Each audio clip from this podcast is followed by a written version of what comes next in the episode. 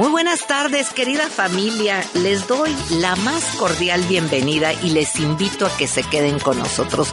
Hoy tenemos un programa de lujo dedicado para todos los jóvenes de Nuevo León, para los no tan jóvenes y los no, no, no muy jóvenes, para todos, todas las edades. Eh, la cocina eh, realmente está abierta para todo. Es un, eh, es tan importante, es un tema tan lindo, tan bello, que lo puede escuchar una persona de 10 años y disfrutarla, así como otra de 100. Y en este contexto de está el sabroso conversación está para todas las edades, para todos los gustos y sobre todo para cada uno de ustedes. Me complace presentar a un personaje dentro de la gastronomía de nuestro estado. Una persona comprometida con la gastronomía, con sus sabores, respetuosa de sus, del producto y de sus platillos, de su entorno, de su ciudad, de todos sus orígenes. Él es Francesco del restaurante Y el día de hoy nos va a platicar, porque se acuerdan que habíamos, eh, eh, se había quedado pendiente este tema de la cocina italiana. Nos habíamos quedado en pasta faioli. Le doy la más cordial bienvenida a Francesco y pues adelante, Francesco. Ay, pasta faioli. A esta hora mm, se me mm, hace agua, la la boca. Muy buenos días a todos o muy buenas tardes. Este, bueno, le quedamos con la pasta fagioli que mi mamá cada vez que voy a su casa me la prepara y vamos a describirlo más o menos, ¿verdad? Este, para que le venga un poquito la, la ganas de probar esta pasta. Ay, sí. Nos vamos a, bueno, eh, estaba viendo que de origen, la eh, original receta la tiene Veneto, o sea, Venecia, y también Toscana, que puede ser diferente, ¿verdad? Cada quien la hace a su manera, pero al final es la misma base, se usa. Se va, vamos a sofreír un poquito este, la cebollita, el ajo, un poquito de pancheta, bueno, guanchal, este, es la parte del, de la boca del, del maranito y vamos a sofreírla con un poquito de vino blanco y sus especias, ¿verdad? Este, después ponemos y fagioli, fagioli son los famosos frijoles este, en español.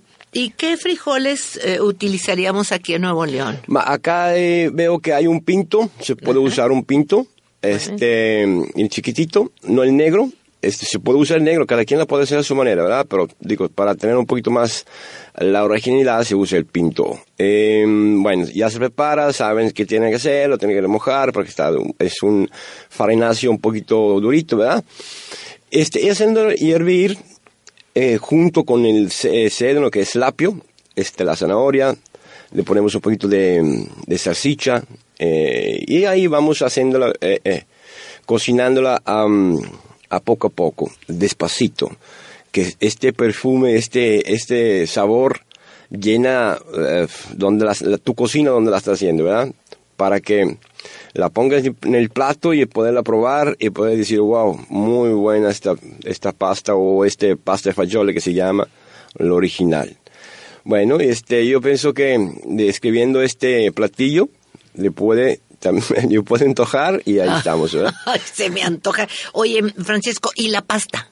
Ah, la pasta, bueno, se usa un... Eh, nosotros lo llamamos... Eh, es un macarón corto, es largo con un orificio bastante grande para que entra todo el sabor. Es, es, como pluma, es como pluma un poquito más eh, grande. Más De hecho, yo eh, acá la hago, corto la pluma, la corto la mitad para poder, este, eh, acá no se encuentra ese tipo de pasta que se va con ese pasta fagioli, pero cuando yo la hago, le corto la mitad, la pluma, y ahí la pongo adentro, esta, esta jugosa y este plato, ¿verdad? Oye, Francesco, eh, corto la pasta a la mitad. Sí, la, no, la, bueno, la cocino. Ah, la, la, la, la precoso, la precoso, ¿verdad? Platícanos todo porque acuérdate, tú eres un gran chef, pero nuestro público... Se puede cocinar. para que lo cocinen bien Se puede cocinar junto porque está hirviendo, hay mucha humedad y se puede cocinar junto. Eh, eh, no sé, antes, 10 minutos antes de sacar la, la pasta fagioli, o sea, lo más los frijoles ese se mete a la pasta, se hierve junto, se puede, mejor, porque gana mucho más sabor. Este, o si no, se va a producir un poquito la pasta, se corta la mitad y a los cinco minutos antes de salir el, el, ¿cómo se llama? el estofado, entre comillas, se pone la pasta, se añade la pasta y de ahí se sirve directamente. ¡Uy, qué bárbaro! Ahora vamos a describir un platito hondo.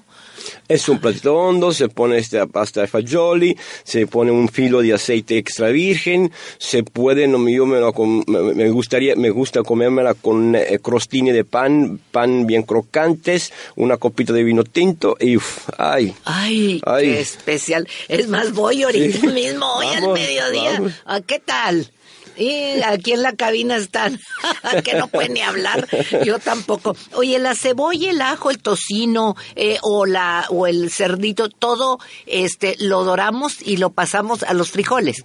Eh, sí, o, o añadimos los frijoles, ¿verdad? sí. Este, ya cuando tiene, está más o menos eh, blandito, allí lo empezamos a poner, le, le- le ayudamos con un poquito de vino tinto para que agarre color y agarre sabor, y allí le añadimos el agua y ponemos sal, pimienta y a, a gusto, ¿verdad? Y lo hacemos hervir, lo estamos probando. Yo tengo un truco para que se densa muy rápido este platillo. Agarro un poquito de frijoles, hirviendo siempre, lo muelo, se hace una... Los frijoles molidos, ¿verdad? Lo vuelvo a añadir en, el, eh, en la cacerola, en el sartén donde lo estamos haciendo. Se me espesa muy rápido. Ese es un truco de familia. Ah. Y te da más sabor, ¿verdad? Y entonces, imagínense, eh, sobre todo estoy haciendo hincapié porque son ingredientes que tenemos Sí, muy que a la casa, mano, claro. ¿verdad? Frijoles, Sí, sí, pastita, este, eh, Apio, zanahoria, zanahoria, eh, tocino, salchicha, tocino. ya están Sí. acá. ¿Qué tipo de salchichas? Ma, yo uso una italiana que una persona acá en eh, Monterrey la hace, la hace, hace embutidos y ahí nos surtimos, ¿verdad? Muy bien. Y este, y ya es hilito de aceite de oliva. Sí, ese extra virgen, uf, ¡Ay, uf. qué bárbaro! Al final crudo está riquísimo. Se quiere poner un poco de picante con mucho adelante, ¿verdad? Un es chilito de árbol Un, un chilito de árbol, lo que sea, para que le da un poquito, un poquito más de sabor. No mucho, pero sí, sí tiene que tener un poquito de picante. De hecho, mi mamá la hace así. Así. Oye, eh, me decían que esta pasta era la cena de los pescadores cuando llegaban cansados. Bueno, la mayoría de este plato es un plato, un plato pobre. Este, de hecho, eh, la, la familia, eh, entre comillas, humilde, pobre, la, la- la hacen todavía. Es un plato de cena, de comida, se puede usar. Y eh, voy a contar una anécdota. Y, eh, una vez eh, me estaba haciendo un catering y de personas bastante renombradas y yo hago hice una, un, un cazón de, de frijoles dijo que quiero ver cómo se lo se lo acabaron todo todo ¿De la pasta todo. fagioli? pasta fagioli y, Y- yo dije era persona persona de alto nivel y dije yo wow no tuve no tuve no tuve duda dijo mira ese es un platillo de pobre que ahora sí está funcionando también Se lo comen los Sí, ricos. claro.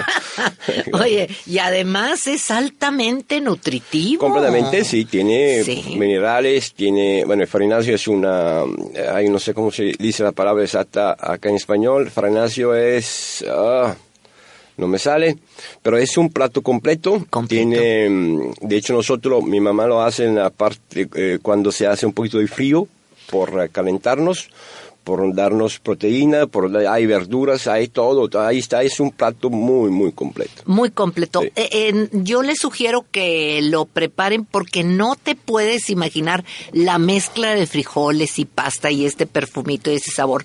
El, el gusto que te da al paladar y el bienestar que te El proporciona. bienestar. Bueno, y si no lo quieres hacer, pues ve con Francesco, que amablemente nos está regalando su tiempo. Adelante, adelante. La cocina italiana, bueno, este platillo eh, yo no lo voy a hacer, yo voy a ir a probarlo Claro. eh, a tu restaurante para sentir ese ese sabor, Sabor. italiano. Eh, a mí me llama mucho la atención, Francesco, yo te conozco desde que abrías aquella ventanita y Sí, salía el italiano y se cerraba la ventanita ahí en el barrio ahí. antiguo, ¿verdad? Y era un deleite porque tú tienes esa magia Muchas en gracias. tus manos, en tu ser, que eres capaz de imprimir ese sabor, de traer Italia a Monterrey.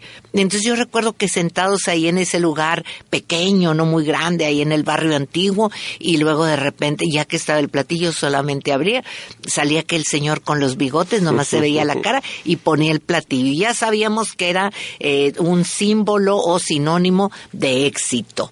Eh, ¿Qué tiene la cocina italiana?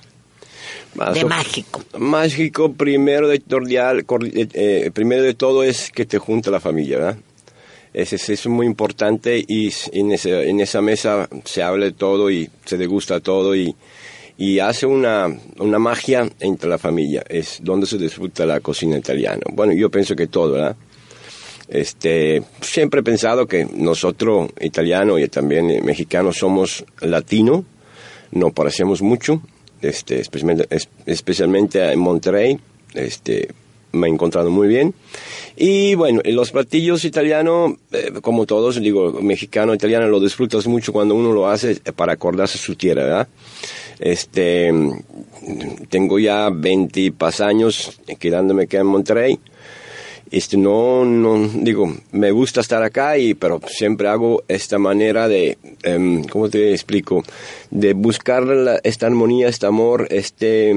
Em, recordar. recordar y aparte transmitir a la gente acá de Monterrey, este, para poder este, probar y degustar la comida italiana como tiene que ser. Exactamente, porque es muy respetuoso del de, el sabor autóctono y esto es riquísimo. Se traduce a una buena mesa italiana. Así es. Hace tiempo, Francesco, yo hice una pequeña investigación personal. ¿Por qué habían proliferado tanto los restaurantes italianos aquí en Nuevo León? Vamos un corte y enseguida platicamos de esto, ¿te parece? Claro.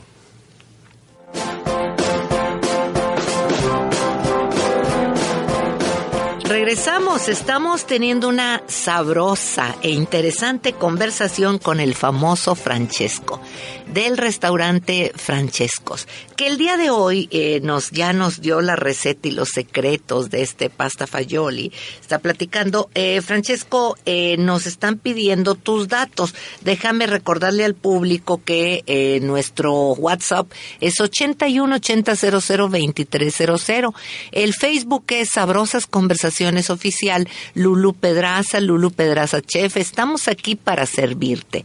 Para esos jóvenes, están reportando mucho los jóvenes. Qué bueno, bienvenidos, aquí es su casa. Y este, ahora me piden tus datos. ¿Dónde te localizan? Francesco este, está en Bosque del Valle, 110, Colonia Bosque del Valle, San Pedro García. Muy bien. En Bosques del Valle, 110. 110 eh, Colonia, Bosques, del, Valle. Este, el teléfono es 8335-1395. 8335 1395. Fíjate que dentro de la, eh, habló un grupo de jóvenes este que habían pasado por tu restaurante, eh, voy a hacer un paréntesis, eh, Francesco, y que lo vieron tan bonito, tan majestuoso, que les dio un poquito de miedo entrar porque creían que era muy caro. No, absolutamente, absolutamente. El caro, digo, lo hacemos nosotros, ¿verdad? A la apariencia, pero no es así. Es un te puede gustar platillos muy originales con muy poco dinero y este y sobre todo llevarte esta em, ese sabor este este recuerdo eh, visitando Francesco ¿verdad? este es un algo que buscamos la manera cuando entras de acordarte de Italia. De Italia. Entonces no tengan miedo, no es caro. Lo que pasa es que es muy bonito. Aquí en la cabina estaban, no, es que es muy caro. No, no, no, es eso. Disfrútenlo. Y no es que, lo que pasa es que se ha esmerado mucho en una buena mesa y es por eso que tiene ese ambiente tan bello que hagan de cuenta que están en Italia. Me ha tocado ver las mesas de señoras merendando en la tarde, sus pastas, sus ensaladas, eh, celebrando sus cumpleaños y nada de, de caro, al contrario. Este, te felicito por eso. Retomando, eh, ¿te acuerdas que hace un tiempo, yo creo que más o menos cuando tú llegaste, eh, eh, empezaron a proliferar los restaurantes italianos, pero uno y otro y otro, ¿te acuerdas? Que abrieron muchísimo. Bueno, fue uno atrás del otro, los pioneros fueron este, varios vasos italianos, pero digo, nacieron uno para le encontramos en el momento adecuado ah, en Monterrey para poder abrir restaurantes italianos. Este, y se prosperaron cada quien con su línea de, de país, ¿verdad? Donde nacieron, uno toscano, uno de Milán, el otro de Bérgamo, el otro de Sicilia, el otro de Véneto. Entonces eh, buscamos la manera de, em, de eh, traer, eh, ¿cómo se llama? La comida regional, ¿verdad? Regional cada quien, de Roma también.